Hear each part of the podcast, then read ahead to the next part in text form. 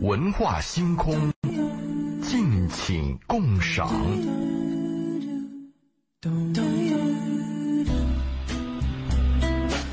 好，又到周五的时候了，我们的周老爷又再次来到了我们的直播间。对，嗯，继续要跟大家讲遇到怎样遇到对的人啊，嗯，这也是有很多朋友期待的一个话题，而且在这个话题当中呢，我们好像都会有一些不同的感受。嗯，每个人我觉得应该都会有自己的对于对的人也好。对于爱情也好，不同的感受。那我们还是要在节目一开始跟大家说一下我们的热线，还有微信的参与方式。嗯，呃，每次周老爷来的时候呢，我们都会把我们的热线打开，希望能够跟更多的朋友沟通和交流。我们的热线电话是八八三幺零八九八八八三幺零八九八。另外呢，就是我们的微信公众平台，大家可以关注我们的节目微信公众号“文化很有料”啊。然后呢，您可以把您的感情或者是生活方面的问题，通过我们的微信公众平台发送到我们这里来。我们在节目当中实时的跟周老爷抛出您的问题。当然呢，如果您您在节目之后还需要添加我们这个嘉宾的微信聊一聊您私人的问题的话呢，您可以在我们的微信公众平台“文化很有料”当中回复“周老爷”啊，周树人的周，老师的老，爷爷的爷，就会弹出周老爷的微信二维码。嗯。好，呃，来，我们周老爷，我们先聊，看看聊的过程当中，大家用什么样的故事，用什么样的方式，在什么样的时间加入我们啊？对，去年我们谈了，我们要谈一个话题，就是，呃，如何识别对的人嘛。嗯。我们现在识别一个人的身高、长相、高富帅、白富美，就是外在的东西，是一目了然。但是我们如何识别一个对的人呢？这个我们大部分讲的是内在。嗯。就像你在公司招聘的时候呢。他来一个人，他的硬件，你很快就可以识别。比如他会不会画 Auto CD 的图，对不对？懂不懂 3D？那这些东西我们很快就知道。但这个人有没有意志，有没有忠诚，有没有那种任劳任怨，这个你是难以知道的。也就是说，我们只能识别一个人的技能，我们很难识别一个人的品质和品德。这个需要时间的嘛。嗯在男女关系上呢，最重要的首先就是识别一个对的人。如果你有这个能力的话。会使你的时间效率提高，少走弯路。这人不行不行，赶快就拉倒，别耽误时间。这个人是好人，我我就或者是适合我的人，我就去追。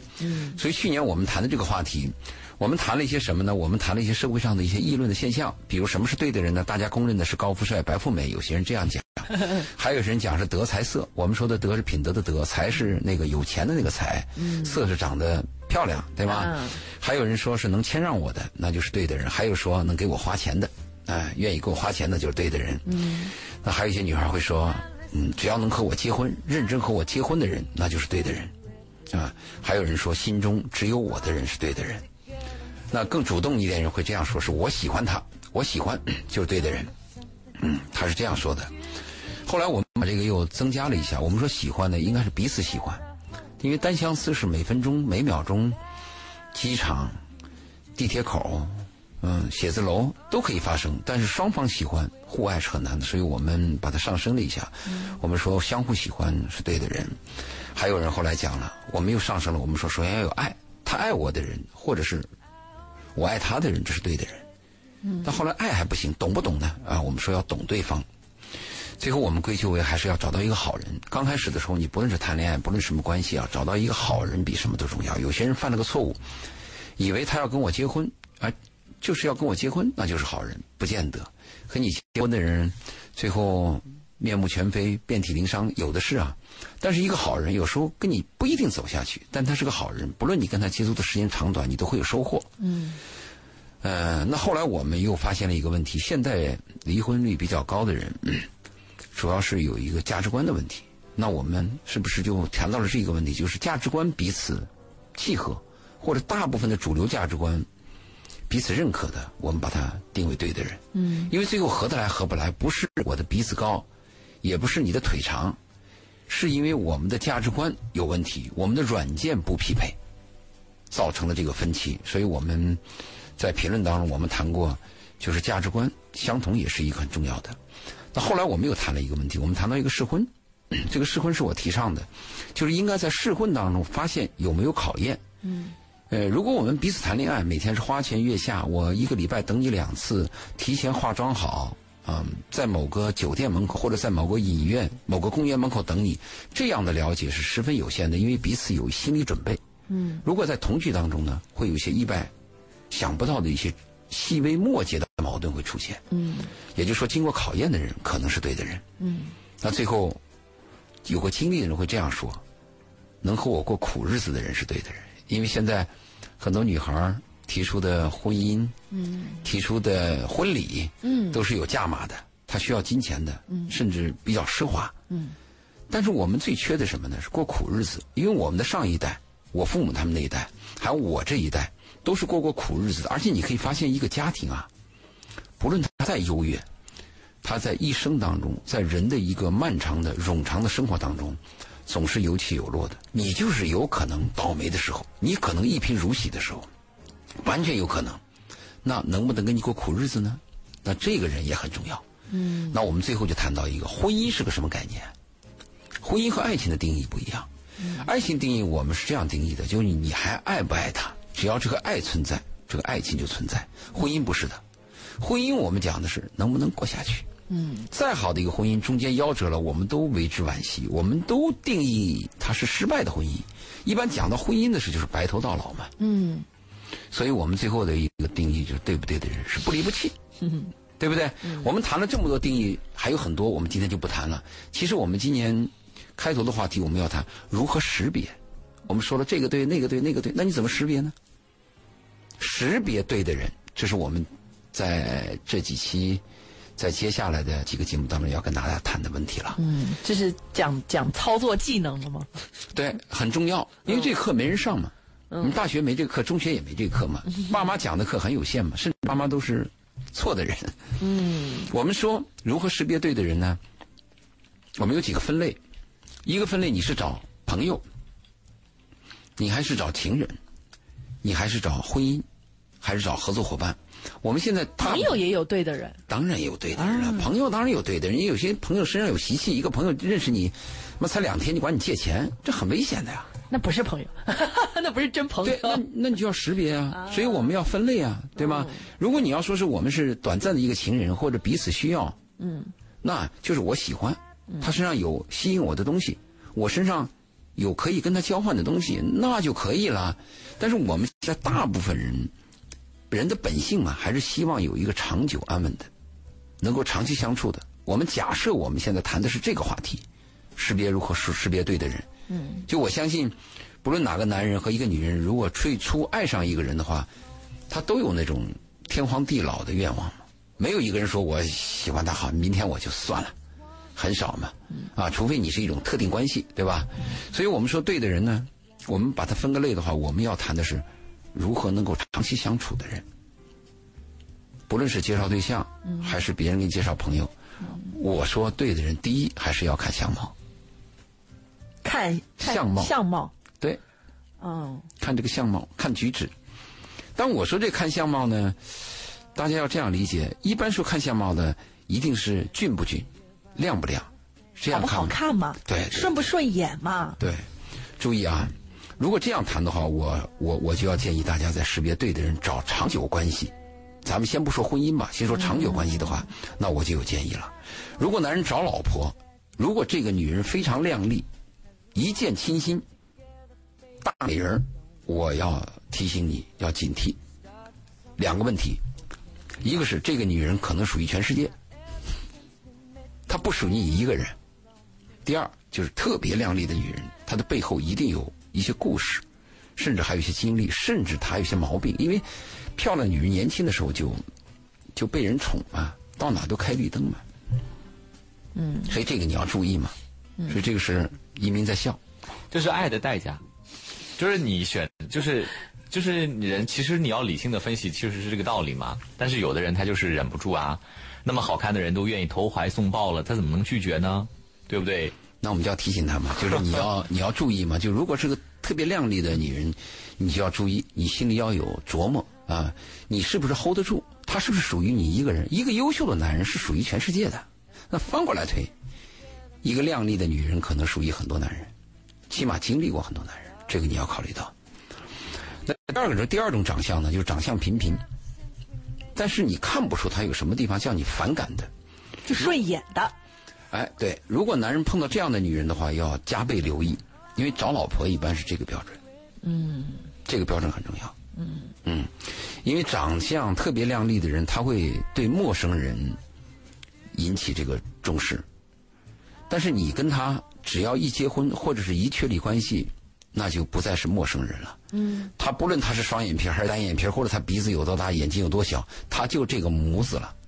你对他已经没有什么最初的那种新鲜感了。但这个靓丽的女人，她总是对外人会有吸引力。你呢，跟她呢，是在内在的来往。所以我们希望碰到自己找长期关系，也就是说找妻子的时候，是不是要找这种长相平平，但是很亲切？嗯，漂亮女人还能不能当人妻子呀？那应该也能啊。当然，我这么一说，肯定有人批评我啊，说你这个周老爷是不是你受过伤啊？被这个漂亮女人歧视过呀？说你这样说，有人会骂我的。但是我还是要把经验告诉大家，就是我看到一个漂亮女人，我知道她有这样的经历，我知道她有这种本色，我依然愿意去 hold 她，愿意追求她，愿意和她来往，那是你的问题。这是两个概念嘛？嗯第三个长相啊和外貌啊，其实是我反复要强调的，这个是非常重要的。你通过一个人的外貌和他的这个长相啊，可以大概判定出这个人的健康情况和自律情况。嗯比如说这个人的肤色，他非常的嗯、干净，嗯，他的皮肤也很好，身材比较均匀。那么这种人你见了以后，你对他的健康会有个大概的判断，因为你要找长期伙伴嘛。长期伙伴、婚姻伙伴的话，健康是很重要的。如果他身体有麻烦，他第一个拖累的就是你嘛，你是他身边最近的人嘛。嗯而这个健康的肉体呢，才可能有健康的灵魂。如果你见到一个人肚子很大，啊，脸色又是那种暗黑色，嗯，那个抽烟以后那个造成那个牙，嗯又黑又黄，嗯嗯，身上还有酒气，嗯那你就要注意了。那这个人他身上一定有某种坏习惯。一个人只要有坏习惯，他第一个伤害的也是最身边的人。嗯所以我说看外貌的时候，第三条很重要，对吗？嗯第一条太漂亮，第二条长相平平但是很亲切，嗯嗯嗯第三条呢，他的身材、他的健康程度到底是好还是坏，嗯，这个是很重要的。所以我们说，但也有那种哈、就是，呃，包括前一段时间我也在看，看看看一些科普文章，就说是这样的，就是大家都是单身的时候，很有可能那个状态、身体状态都很好会。变，对，一旦谈恋爱了之后呢，就开始放纵；结婚之后呢，就更加收不住了。这个时候就，就最开始的一切都变了对。但是如果我们一开始就很糟糕，啊。对不对？因为你现在是一开始，我们谈的是一开始嘛，嗯未来它发展的话，会有许多未知嘛。嗯这是我们谈的，就是第三个，你要看这个人的皮肤、他的气色、他的反应速度、他的健康程度。嗯通过第一次见面、两次见面、聊天、吃饭，你可以看得出来嘛。第四条，我们还说的是外貌。虽然说人不可貌相，但实际上人就是以貌取人的。我们很多人都是以貌取人。你包括你到一个公司面试，他为啥要面试啊？你长得好的和长得差的两个人回答同样的问题，同样的水平，那一定是长相好的人有优势嘛？这是人的本能嘛？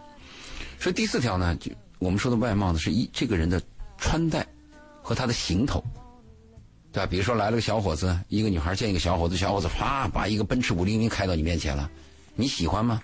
对，很多女孩会很喜欢。其实我就看很糟糕。那这个人到底是炫耀呢，还是真有钱，还是怎么，都很讨厌。如果来了一个男孩，简简单单，啊，开一个普通的车，甚至是坐地铁过来的，哎，这个给你的印象会非常好。因为一个二十多岁、三十岁左右的男人，靠他自己的打拼，他的身份和他的收入，和他表现出来的服装和他的行头应该有一定的比例关系。但是我们很多女孩就喜欢那种炫耀的，手上有拿着好车钥匙的，或者开着车、穿着非常高档服装的人出现，这个是非常糟糕的一点。我希望我的女儿第一面见到那个男人，就是开一个普通的车，或者是坐着地铁过来，穿着简单健康的那种服装，也不是名牌儿哎，但是人很聪明，很有内秀。我希望我的女儿找到这样的男人，嗯，所以就是我们讲，不要被外在的东西迷惑了，但是我们要通过外外在去判断。就是物质的东西不要太多的左右你的注意力嘛，嗯这样的话你才能够有足够的心思去观察他这个人到底怎么样，要不然都注意他是开什么车呀、穿什么衣服呀，都注意这些东西去了。只能识别财富，不能识别修养。嗯那第五条呢，我们要注意这个礼貌细节，因为我们还说的是外貌，因为你第一次见面的时间太短了，只能看外貌。但第一次见面这个礼貌是很重要的，比如说上电梯的时候，他进门的时候是他先进还是他他后进？对不对？进门的时候按那个礼节的来讲，就进电梯门的时候应该后进。这样的男人，他应该拿手挡住那个电梯的门，让女方先进。那出电梯的时候呢，按理论来讲，男人应该后出，男人还是要挡住这个电梯的门。这是那个我们讲的，就礼节上的一、专业的，一些。天哪！那我觉得现在很少有年轻人，首先是你要懂礼节，你才有识别力。嗯，如果你不懂礼节，比如说这个下车的时候，那这个男孩是不是愿意把这个车门打开，等你下来再关车门？这个男孩在前面走的时候，他进了一扇玻璃门，他是就走了呢？不管这个门，也不管这个门的闭合，直接就走了呢？还是他能够再把那个门打开以后，把这个玻璃门微微微拉住，等你走过去以后，他再他再关这个门。吃饭的时候，你要看这个女孩儿，她用不用公筷。如果一个人连公筷都不懂的人，你注意他的卫生习惯是有风险的。嗯，如果你不用公筷，起码是他对幽门螺杆菌是没有概念的。而幽门螺杆菌在我们人体的人群当中，携带率是百分之四十到百分之五十。如果你到了六十岁以上，携带率可能达到百分之六十到百分之七十。在某一个地区，幽门螺杆菌的那个感染率是非常高的。所有的胃癌病人百分之百的都是幽门螺杆菌的携带者。虽然携带者幽门螺杆菌不是百分之百的癌症患者，但是每个胃癌的患者百分之百都是幽门螺杆菌的感染者。所以呢，我们要注意细节，会不会用公筷？夹菜的时候，他是不是只夹他碟子那边的菜？他是不是等着长辈或者其他主要客人先动筷子，他再动？这些细节都很重要。你，我们经常说生活当中的小问题，你那么计较干嘛？其实生活当中小问题，它背后有大学问，它有大的教养。比如说，你认识一个男女孩来了以后，穿了一很漂亮的裙子，往那一坐，在那不断的抖腿，你你什么感觉？或者高跟鞋撒了一半就礼节还是很重要的。所以我们说，人不可貌相，但第一次你见面的时候，一定是注意外表，你要留意，你的眼睛要搜索这些信息。当然，如果你本身不具备这个信息的分筛和分辨能力的话，那这些东西在你眼前一闪而过，你不会有反应的，你一点反应都没有。嗯，对吗？所以你要识别别人，首先你自己要有识别能力。就像我们去说你要做个 QC，嗯，你要想做一个生产线的 QC，首先是你要懂得这个产品的所有的细节，你才可能去做这个 QC。如果你连这个基本的常识你自己都没有，那我们给你讲这个课，如何识别对的人，你怎么识别？你没法识别的嘛。所以其实主要的是注意细节。对，嗯，当然了，你注意细节就是你的能力啊，嗯啊、你你没有这种能力的话，你怎么去注意细节呢？所以我们虽然说，我们介绍对象的时候，婚介所还有亲戚爸妈给你介绍来的人，要不要见面呢？我的建议是要积极去见面，啊、任何条件都要去见，只要有可能你去去见，因为你不知道哪一拳打得准，就跟那个拳击比赛一样，抡了几百拳，只有有一拳可以勾到对方的下颚，把对方击倒。你应该去见，但是在见的过程当中这么短，你判断怎么判断呢？而且这个谈恋爱的问题，你们一定有这样的经历，不来的时候一个都没有，那青黄不接；来的时候可能一下来三四个，你还不知道接哪一个。所以在最短的时间之内，你判断靠什么呢？虽然说人不可貌相，我们刚才谈了四五条都是外形，对不对？嗯好，今天我们跟周老爷在节目当中聊的是如何识别对的人，而且关键点不是对啊，而是识别。对，嗯其实就是一些小细节了。而且我其实觉得周老爷说的有一句话，我还是挺认同的，就是自己知道，自己要知道有一些。对对对，有一些挺重要的小细节，它背后代表着什么？有一些人可能他不太清楚背后代表什么，但是他会有个基本的感受，就是他的举止会不会让你觉得很舒适？嗯，这个可能也算是一个基本的判断能力。就比如说他吃饭的时候，是不是筷子会在饭里面翻来翻去？嗯，你你你的感觉就是舒适和不舒适，他应不应该这样做？其实我可能不知道幽门螺杆菌嗯对身体有这么大的影响或者怎么样，可是。他有这个礼貌的行为在，你跟他相处就是舒适的。非常重要。对，嗯嗯，这是我们在节目的上半部分跟大家聊到的内容哈，也欢迎大家可以通过我们的节目热线八八三幺零八九八参与进来，来呃关于情感方面的话题啊，或者是这个人跟你到底对不对啊，或者想请周老爷来判断一下，都可以跟我们来聊一聊。嗯，同时呢，也欢迎您通过我们的微信公众平台。发送你的文字信息哈，您可以在微信当中搜索我们的公众号“文化很有料”，材料的料，料理的料。您在关注了“文化很有料”之后呢，直接把您的关于情感啊、生活啊上面的问题呢，通过文字的形式发给我们。那如果您要添加我们的嘉宾的微信的话呢，您可以在我们的公众号“文化很有料”当中呢回复“周老爷”啊，是老师的老，爷爷的爷，周老爷之后呢，就会弹出他的微信二维码。听，一曲佳音，觅一份心情，文化星空，敬请共赏。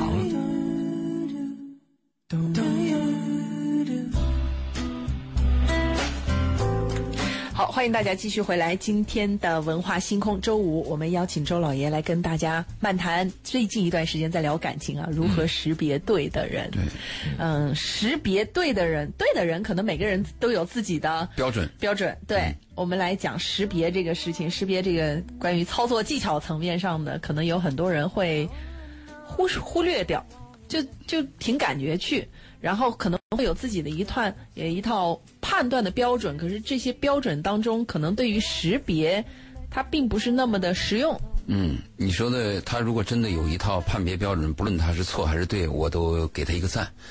呃，我的问题是，很少人有这样的判断标准，都是稀里糊涂的。没有，很多人会说，他他他得有责任心啊啊，对吧？他他得孝顺呐啊，他他得善良啊。但是你刚才谈的问题啊，在初期都是看不出来的。他有责任心，他有这个善良，他有善心，这个都是在发生事情以后才能发现的。嗯我们要识别的话，那这个就是需要有些事件和时间了。嗯这个是比较难的了。但是我们在初期的一些肢体当中，我们应该去判断一个人，比如在谈话的时候，你发现他不断的打断别人，对吗？有这样的人。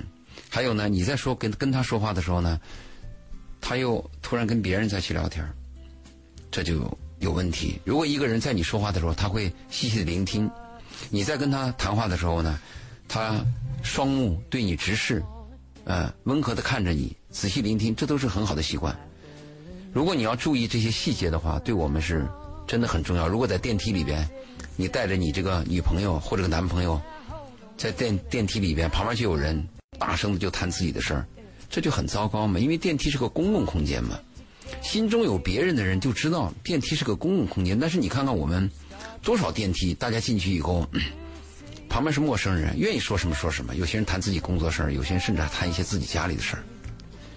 你去一些这个发达一些国家，你去看电梯里边非常安静。机场、公共场合地方是非常什么叫公共场合？就这个地方，它闲着没用可以，但是你要用了侵犯了别人，那你就要负责任。这就是公共场合，就这些细节你应该去注意，这些细节非常重要。那我们再说一下如何识别对的人，可能有一个有一个呃要素非常重要，就是要尽快了解对方的家庭环境。你了解对方家庭环境的目的，是想更多的、更早的知道他的原生家庭的状况。你看一个人的行为，昨天我还看了一篇文章，就说我们每个人在这个世界上都是被设计出来的，对吧？那你被设计出来的时候，你有多种被设计。比如说，你在一个单位，你要按时上班，按时打卡，见了连领导要点头。那你在你的家庭，如果你爸爸呢是家里的一家之主，非常的威严，你妈妈很顺从，那么你在这个环境当中长大的，你是被设计的是这么一个品种。相反，如果在你们家呢，你妈是母老虎，然后你爸很懦弱，或者有些人是单亲家庭，你在不同的家庭生长出来的环境，它就是不同的设计。嗯，这就是我们讲的原生家庭，有很多很多的问题啊。有些人在成长的过程当中处理一件事情，或者有一人有的有一段时间他抑郁了，或者碰到某种问题他敢于站出来，或者碰到这个问题他退缩了，在那一刹那，很多都是原生家庭带来的。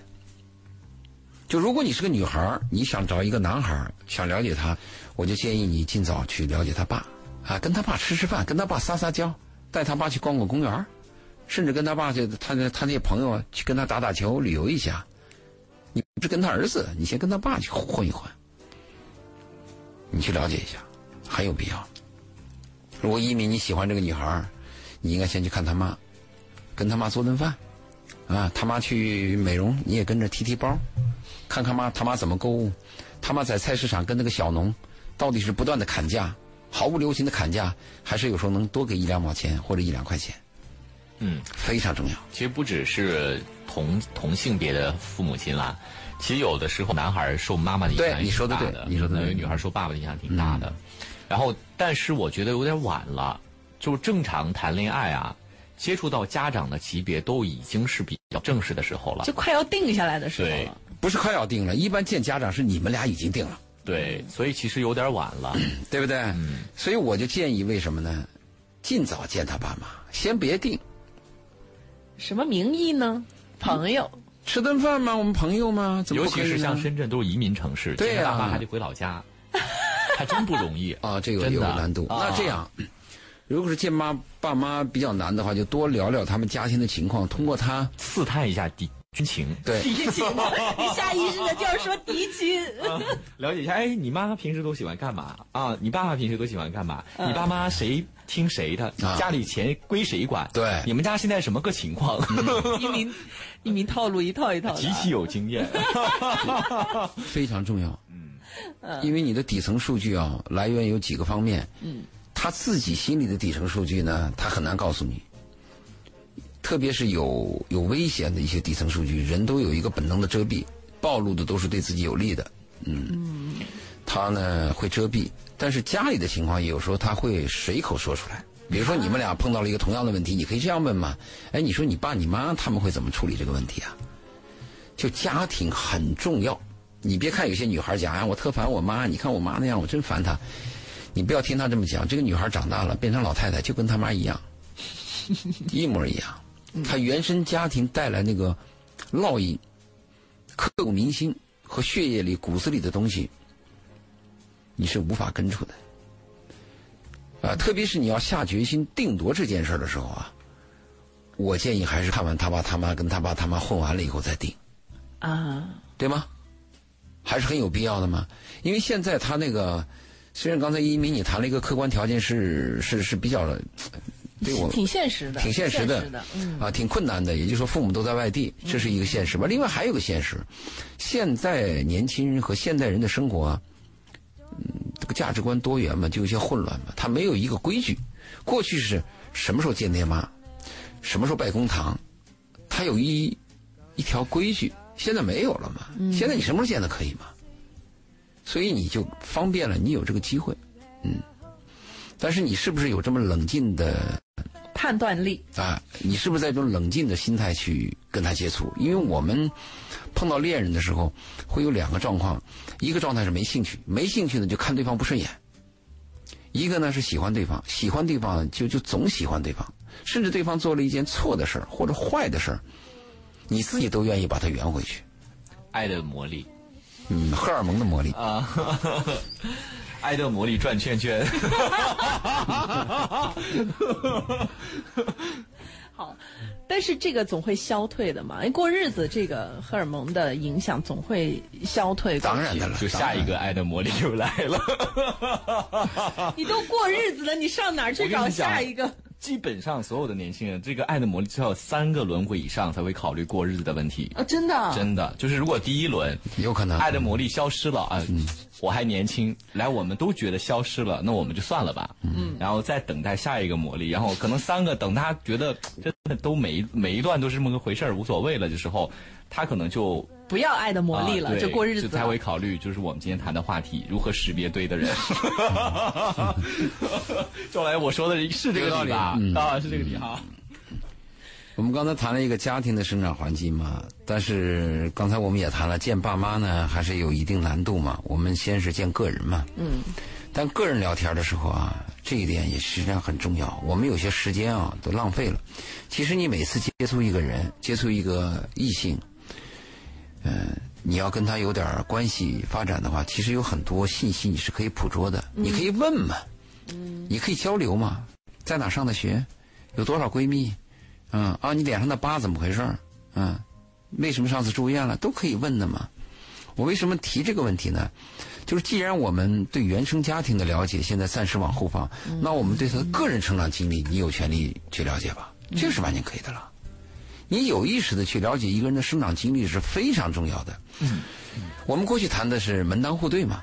嗯，门当户对就是你们家是工人家庭，我们家也是，对吧？你们家是资本家，我们也是资本家。一般谈的是这个经济地位和社会地位。嗯，但其实你会发现，这个门当户对最重要的，最后应该是你们俩，你们两个人的生活经历、成长经历和你们俩的价值观和这个对生活的一些消费观的，如果是默契的话。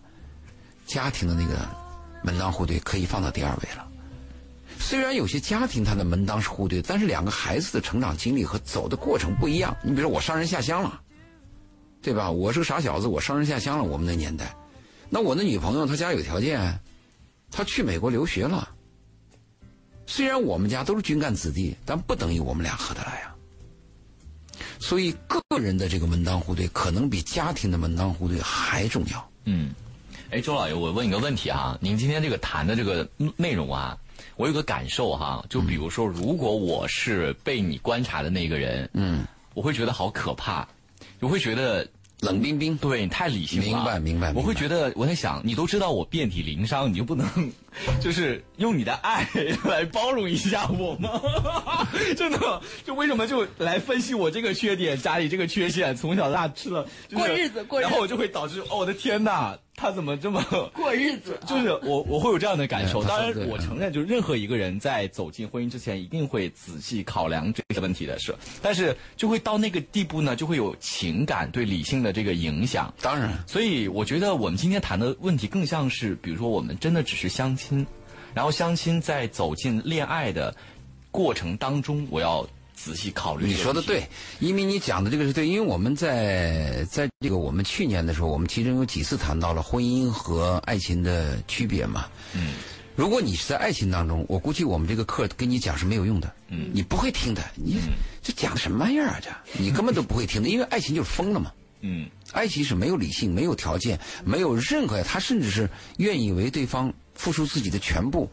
而不计任何回报。嗯，如果讲爱情的话，不适合听我们今天这堂课。爱情不需要对的人，不需要爱他就可以啊。对对对，你愿意就行了。啊，你胳膊腿啊，什么把身上的那个大腿肉割一块给他煲汤，都是你自己的事儿。嗯，我们谈的不是爱情，我们谈的就是理性的这种审核。就是对的人啊，就是你要结婚了，你要审一审审。他可以跟你过日子，要过一辈子啊。你要你要你要衡量啊，那这个是冷静的呀。嗯，这个甚至不但冷静啊，还有一些敌视啊。他是以有罪推论去看你的，嗯，对吧？爱情怎么不肯定是无罪。所以，如果这个人够聪明的话，他其实会对你进行反侦查，或者他会觉得你是一个特别用一个比较比较负面的词哈，就是一个很利己主义者。然后他会，我如果我是我的话哈，如果我因为我很快就察觉得出来对方的目的、对方的技巧、对方的心思，嗯，我就迅速把它 pass 掉，因为我觉得跟违反他过日子违反你太累。的标准，违反你跟他过日子太累，就是我从大量对，但我承认，如果我也会用这样的方法来判断一个人，但是可能会更隐蔽一点。啊，对对对对对对。对，观察就好嘛，啊。不用说出来嘛，真是的。你刚开始的时候啊，这个做法呢是会被排斥的，因为刚开始就像你说那个荷尔蒙的第一轮、第二轮、第三轮，对吧？等它平静下来，你们俩真的要考虑，我们俩是不是可以结婚，或者是我们谈过两次分手又舍不得的时候，就我的这个建议是非常重要的，你要审视一下了，你要平衡权衡一下，特别是有些剩女，嗯，咱们剩女的定义，我不知道你们定义是多少多大年纪啊？我的定义就是过了二十八就剩女了。有些人说三十五，我看二十八。前两天我看一个抖音上说，二十五岁没有结婚，在老家二十五岁没有女孩没有结婚，感觉比十五岁结婚还严重。是这样子的。哎，我的天哪，这个世界好分裂啊！深圳可能会好一点，深圳会好一点。因为我们这个谈话呢，如果是乐队的人，主要是讲你要到了一定年龄，嗯，不得不谈婚论嫁，不得不怎么怎么样的时候，嗯，因为人的生生命很短嘛，并不说我在这儿我不找，他的年龄就不长，你不找，你等待他年龄天天在长，每秒动作在流失啊。我们就是针对这些，你身边有两三个可以选择的对象，时间又紧迫，爹妈又催，而且你呢也发现了，我不能再等，我要识别一个对的人。嗯，那我们这堂课对你是很有意义的。对还有一个问题，刚才你谈对了，利己的问题，婚姻的第一标准就是利己。哎，这一段就前一段时间不是有一个综艺节目，什么什么那个闺女儿的那个的上热搜，就是因为呃之前的那个就什么 pa papi 酱吧，嗯他在节目当中嗯说，这个就是父母这个爱人、孩子和自己的排名，自己排第一，然后孩子排。第二，爱人排第三，父母排第四，结果引起了巨大的争议嘛。就大家都会觉得你你为什么要这样排？然后，当然他有他的一套说辞，他的说辞在逻辑上是可以自洽的，可是很多人在情感上是接受不哎。我倒同意他这排法。第一是自己，嗯，本能就是自己。你但是大部分人做不到呀？不，你你排的还是自己。你贝贝，你出事的时候，你的本能还是排在自己。你有时候表现出来，好像我是为了孩子，为了丈夫，为了爹妈，其实你还是按自己的那个情绪，按自己对自己的设计去执行你那个愿望的。你的第一一定是自己，所有人的第一本能一定是自我。其次，对于女人来讲，孩子排在第二是对的，第三就是他这个男人，第四才是父母，应该是这个概念。如果是西方的话，这个排序基本上就没有意义了，父母肯定是排在最后的了。但是中国呢，应该是把父母排在第一，对对我很多东方是这个样子的，哎，但其实陪伴你一生的啊，应该是你的孩子，不是你的丈夫。你的丈夫可能会离婚，你的丈夫完全可能离婚。但孩子有他自己的生活呀。他孩子哪怕在天边，在海角，他就是你的孩子，他在你的灵魂里面存在，他驻足，他就在陪伴着你。所以你的自我第一是对的，下来应该是孩子，再下来是丈夫，最后是父母。父母跟你会很快就远离的。嗯，对吧？所以我们刚才谈到，就是对于个人的这个生长经历，移民提到这种冷酷，这种冷，如果你在婚姻的问题上冷酷一点、自私一点啊，他后悔的几率是大大的降低了。如果你在婚姻的问题上有些无私、有些冲动，甚至还富有牺牲精神，这个失望和失败的几率是非常高的。这个话说起来可能又残酷了，可能又引起很多人的反对。但你你说话的时候要有根据的，我是有大数据的嘛。嗯，我我觉得有个很奇怪的哈，我设身处地的想了一下，就是如果我同我去找一个结婚对象的话，我一定会很利己，但是我特别不希望他特别利己。当然是啊，因为你利己，对，所以就是这个心态很奇怪的啊，我们这个真是双重标准，所以你才有博弈。双重标准。好，我们时间也不多了哈，就说一下，如果大家在节目之后还要联系到我们的嘉宾来谈一谈自己的感。感情还有生活问题，您可以在微信当中搜索我们的公众号“文化很有料”，材料的料，料理的料。您在关注了“文化很有料”之后，回复“周老爷”，就可以弹出它的二维码。嗯，然后输入文化星空的听众就可以跟周老爷进一步交流。下期节目再见。